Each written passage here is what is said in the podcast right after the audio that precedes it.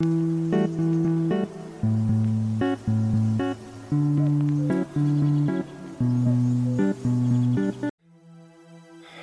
ihr Lieben, hier ist der Matthias und heute gibt es den zweiten Teil der Predigtreihe, wie du in deinem Leben aufblühst. Dazu lese ich nochmal aus Galater 5 die Verse 22 und 23. Doch die Frucht, die der Geist wachsen lässt, ist Liebe, Freude, Frieden, Geduld, Freundlichkeit, Güte, Treue, Sanftmut und Selbstbeherrschung. Dagegen hat das Gesetz nichts einzuwenden. Dabei geht es heute um die Früchte Geduld, Freundlichkeit und Güte. Wenn du den ersten Teil der Predigtreihe, in dem es um Liebe, Freude und Frieden geht, nicht angeschaut hast, dann schau dir diesen auch gerne an. Ich habe ihn im Text zu dieser Predigt unten verlinkt. Zunächst also zur Geduld. Herr, gib mir Geduld, aber ein bisschen plötzlich. Diesen Satz kenne ich noch aus meiner Kindheit. Er war spaßig gemeint, verdeutlicht aber das Problem, das wir mit Geduld oft haben. Wir wären gern geduldiger, uns fehlt es aber an der Geduld, das zu lernen. Wir hätten sie lieber gern sofort, ohne sie erst mühsamer lernen und uns antrainieren zu müssen. Was sagt die Bibel zum Lernen von Geduld? Dazu lese ich aus Römer 5 die Verse 3 bis 5. Aber nicht nur das, selbst in Bedrängnissen rühmen wir uns, weil wir wissen, dass wir durch Leiden Geduld lernen. Und wer Geduld gelernt hat, ist bewährt. Und das wiederum festigt die Hoffnung. Und in dieser Hoffnung werden wir nicht enttäuscht, denn Gott hat uns mit dem Heiligen Geist, den er uns geschenkt hat, auch seine Liebe ins Herz ausgegossen. In diesem Bibeltext lesen wir, dass durch Leiden Geduld, dass wir durch Leiden Geduld lernen. Und das wollen wir schon gar nicht. Und Leiden lässt sich nicht vermeiden. Schon als Säugling machen wir die Erfahrung, dass wir Hunger und Durst bekommen und den vielleicht nicht sofort gestillt bekommen. Als Kinder brauchten wir Geduld, wenn wir auf unseren nächsten Geburtstag oder Weihnachten gewartet haben oder dass Papa oder Mama endlich mal Zeit für uns hatten.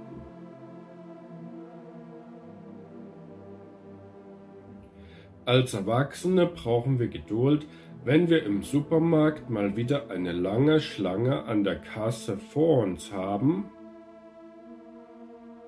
vor uns jemand im Auto dahin schleicht oder wir lange brauchen, um einen Partner oder eine Partnerin zu finden. Auch für unsere Kinder und Eltern brauchen wir manchmal viel Geduld. Ich brauche aktuell Geduld, weil ich auf das Ergebnis und den Bescheid des Eingangslektorats des Verlags warte, an den ich das Manuskript für meinen neuen Roman geschickt habe. Jedes Mal, wenn mein Handy anzeigt, dass eine neue E-Mail gekommen ist, hoffe ich, dass es die Zusage des Verlags ist. Bis jetzt wurde die Hoffnung nicht belohnt. Doch ich gebe nicht auf zu hoffen.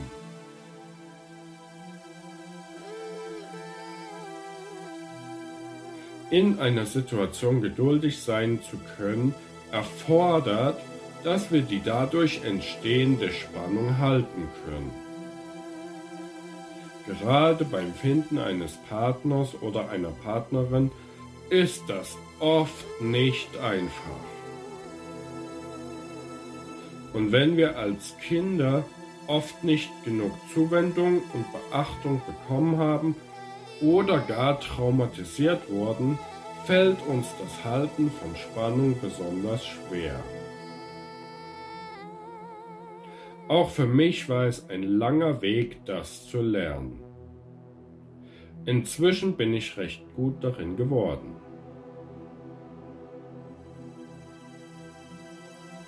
Auch in laufenden Freundschaften und Beziehungen werden wir immer mal wieder herausgefordert, Geduld zu haben und Spannung zu halten. Insbesondere wenn wir Konflikte gut und gesund austragen und lösen wollen, kommen wir kaum darum herum, Spannung zu halten und nicht in den Angriff oder die Verteidigung zu gehen. Das erfordert viel Übung. Gerade diese Übung bekommen wir, wenn wir in Bedrängnissen sind und leidvolle Erfahrungen wie den Verlust eines Jobs, eines Angehörigen oder eines Freundes machen. Uns in Situationen von starker Wut, Angst und Trauer ruhig und gelassen zu verhalten, ist eine hohe Kunst.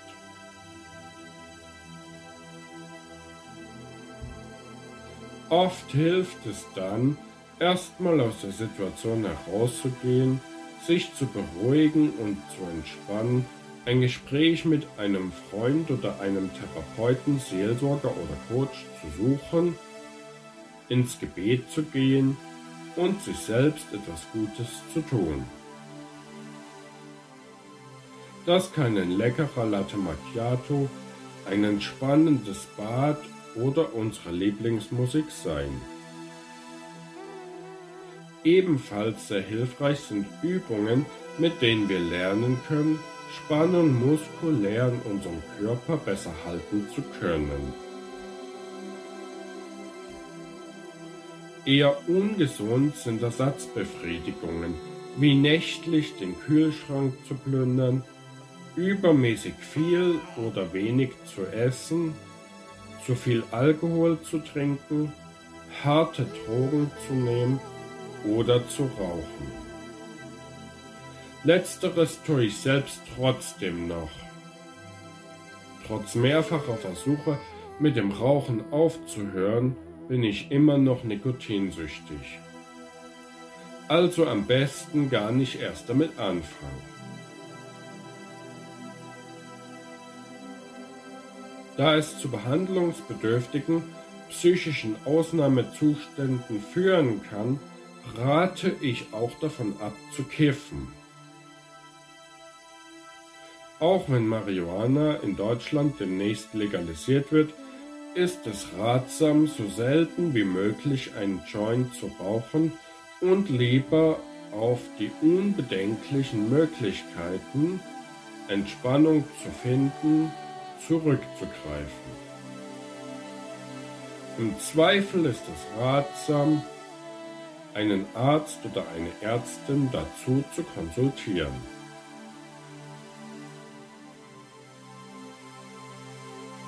Wenn wir die Spannung halten, können wir auch die Erfahrung machen, dass wir sie loslassen können oder sie von selbst wieder geht und wir wieder ruhig und entspannt werden können. Um gut mit Spannung und schwierigen Emotionen umgehen zu können, ist es hilfreich, diese achtsam wahrzunehmen, wohlwollend zuzulassen, liebevoll und dankbar anzunehmen, ihnen allen Zeit und allen Raum zu geben, die sie haben wollen, und sie dann auch friedlich gehen zu lassen.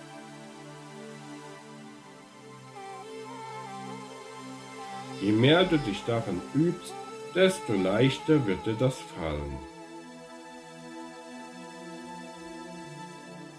Wenn du mit den genannten Punkten ein Thema hast, ein Gespräch suchst oder lernen willst, Spannung besser zu halten und loszulassen, bin ich gern für dich da.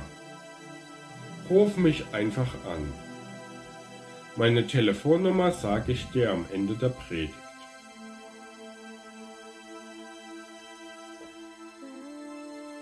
Wenn wir auch in schwierigen Situationen geduldig sein können, können wir lernen, selbst in diesen Situationen auch freundlich zu bleiben. Im Psalm 100, Vers 5 steht, Denn der Herr ist freundlich und seine Gnade währet ewig und seine Wahrheit für und für.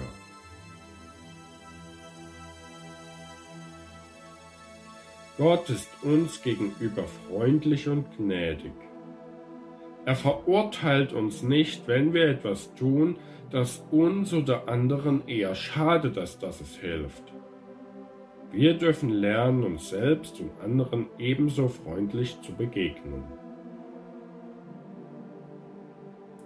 Selbst wenn wir uns selbst fertig machen oder sie uns kränken, verurteilen oder uns sonst schlecht behandeln oder schlecht über uns reden.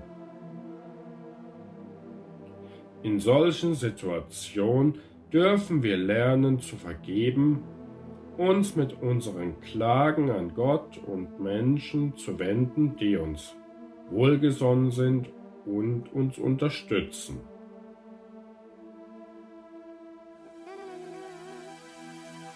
Im Psalm 31, Vers 8 steht,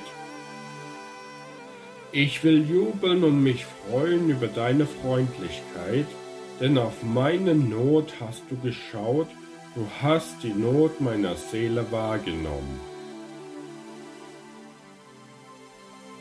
Und im Psalm 13, Vers 6 lesen wir,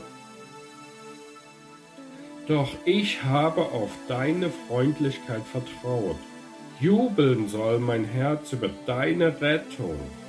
Ich will dem Herrn singen, denn er hat mir Gutes getan. Gott tut uns Gutes und sieht unsere Not. Auch wir dürfen lernen, für uns selbst und andere da zu sein und uns gegenseitig zu helfen und zu unterstützen. Darin zeigen wir unsere Freundlichkeit und gewinnen Freunde, die uns treu und dankbar sind und mit denen wir viele gute Zeiten haben können. Solche Freundschaften halten auch in schwierigen Zeiten von Meinungsverschiedenheiten und ernsthaften Konflikten. Wenn du heute neue Freunde suchst, Sei freundlich und hilfsbereit dir selbst und anderen gegenüber. Sei anderen ein Freund und du wirst nicht lange warten müssen, bis du neue gute Freunde findest. Hab Mut, auf andere zuzugehen und dich auf Beziehungen einzulassen. Klar, Du kannst verletzt werden. Insbesondere wenn du in deinem Leben bereits stark verletzt wurdest, kann ich deine Angst vor neuen Verletzungen aus eigener Erfahrung gut verstehen. Dann ist es wichtig, dass du denen, die dich verletzt haben, vergibst und deine Emotionen nach und nach gesund verarbeitest wie ich es bereits beschrieben habe. Akzeptiere dich selbst, alle Mitmenschen und alle Situationen, Erfahrungen deines Lebens, seien sie nun schön oder eher nicht so schön.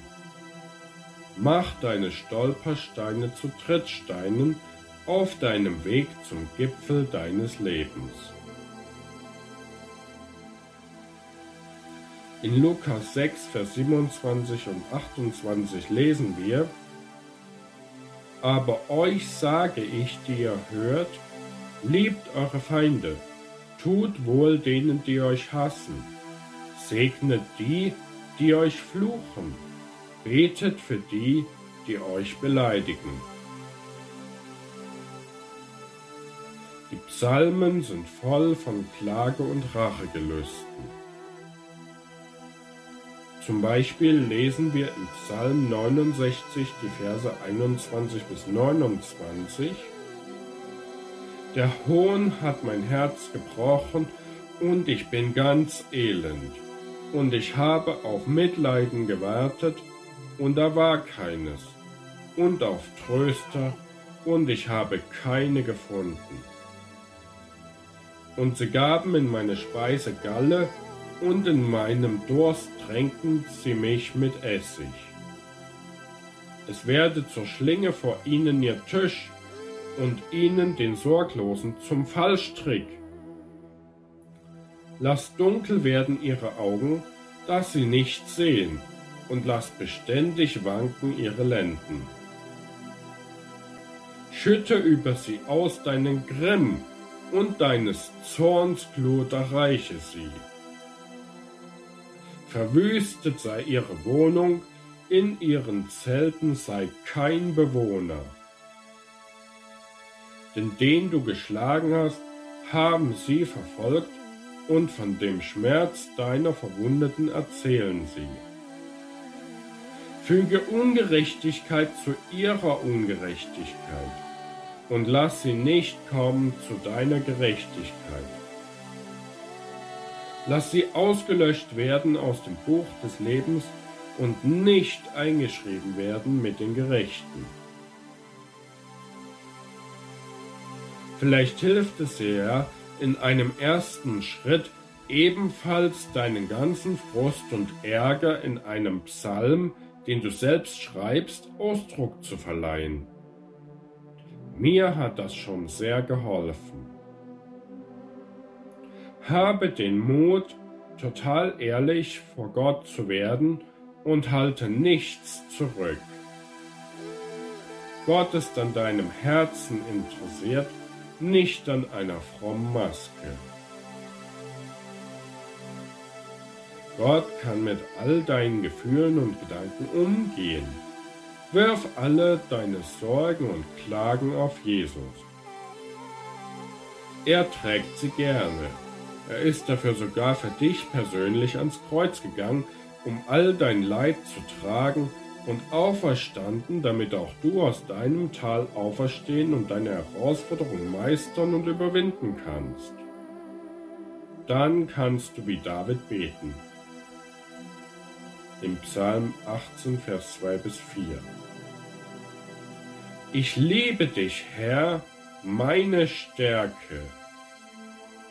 Der Herr ist mein Fels und meine Burg und mein Erretter, mein Gott, mein Hort, bei dem, bei ihm werde ich Zuflucht suchen, mein Schild und das Horn meines Heils, meine hohe Festung.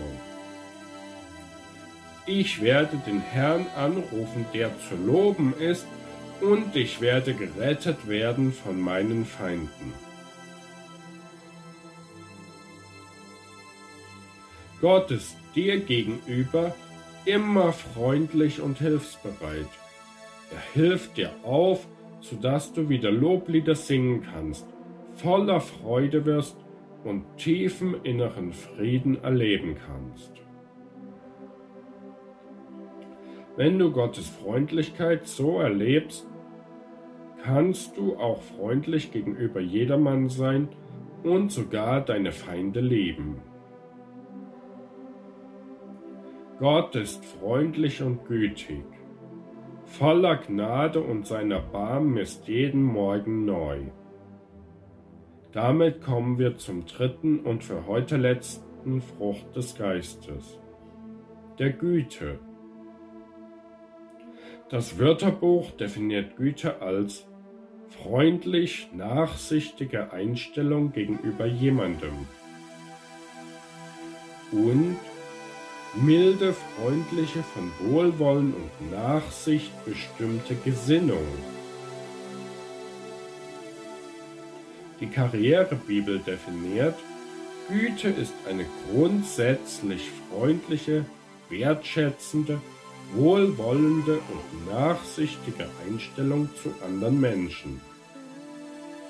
Es ist die warme Ausstrahlung und die Lebenswürdigkeit, die schon beim ersten Kontakt spürbar ist.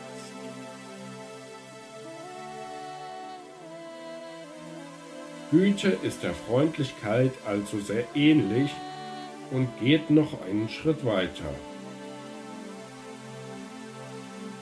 Während wir durchaus freundlich sein können, obwohl uns in der Tasche das Messer aufgeht, indem wir uns eine Maske aufsetzen, ist Güte nur dann für andere Menschen spürbar, wenn sie wirklich von Herzen kommt. Güte kann nicht gefegt werden. Sie ist tief im Herzen verankerte Liebe und Freundlichkeit, die nichts und niemand erschüttern kann. In Johannes 10, Vers 11 lesen wir, Ich bin der gute Hirte. Der gute Hirte lässt sein Leben für die Schafe. Gott ist gut und voller Güte und möchte, dass auch wir immer mehr in diese Gesinnung und Einstellung wachsen. Zuerst Gott und uns selbst gegenüber und dann auch allen Mitmenschen gegenüber. Dann können wir Differenzen, Meinungsverschiedenheiten und alle ernsthaften Konflikte austragen, ohne uns zu streiten. Indem wir so objektiv wie möglich mitteilen, was wir wahrnehmen und offen und ehrlich über unsere Gefühle und Bedürfnisse sprechen und auch unserem Gegenüber alle Zeit und allen Raum geben, sich mitzuteilen. Eine große Vergebungsbereitschaft und das Streben nach Versöhnung zeichnen uns aus, wenn wir Güte in uns kultivieren. Das bedarf beharrlicher Übung und hartnäckiges Dranbleiben. Wir werden nicht immer hinbekommen. Doch mit gegenseitiger Unterstützung und Hilfe können, immer, können wir immer weitere Schritte in diese Richtung unternehmen. Zum Thema Nachsichtigkeit und Akzeptanz uns selbst und anderen gegenüber möchte ich zum Abschluss dieser Predigt gern mein Gedicht Sein dürfen mit euch teilen. Sein dürfen. Ich darf da sein. Ich darf sein. Einfach so. Ich. Du darfst da sein. Du darfst sein. Einfach so. Du. Wir dürfen da sein. Wir dürfen sein. Einfach so. Wir. Ihr dürft da sein. Ihr dürft sein. Einfach so. Ihr. Wir alle dürfen da sein. Wir alle dürfen sein. Einfach so.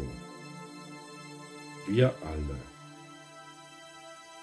Ich, du, wir. Jeder Mensch. Alle Menschen. In diesem Sinne, lass es dir mit Geduld, Freundlichkeit und Güte gut gehen. In der nächsten Predigt werden wir uns dann die letzten drei Früchte des Heiligen Geistes anschauen. Es wird spannend, also sei wieder mit dabei. Danke fürs Zuschauen. Du möchtest das Thema gern vertiefen und Kontakt zu mir aufnehmen? Du hast noch Fragen und würdest dich gerne von mir beraten lassen? Dann ruf mich jetzt unter 0 eins sieben sechs drei fünf sieben eins zwei drei 16 an oder sende mir eine SMS, WhatsApp oder Telegram-Nachricht und vereinbare noch heute deinen persönlichen Termin für ein kostenloses und völlig unverbindliches Coaching-Erstgespräch mit mir. Ich freue mich darauf, von dir zu hören und dich kennenzulernen. Danke für dein Interesse und bis gleich. Alles Liebe, dein Matthias.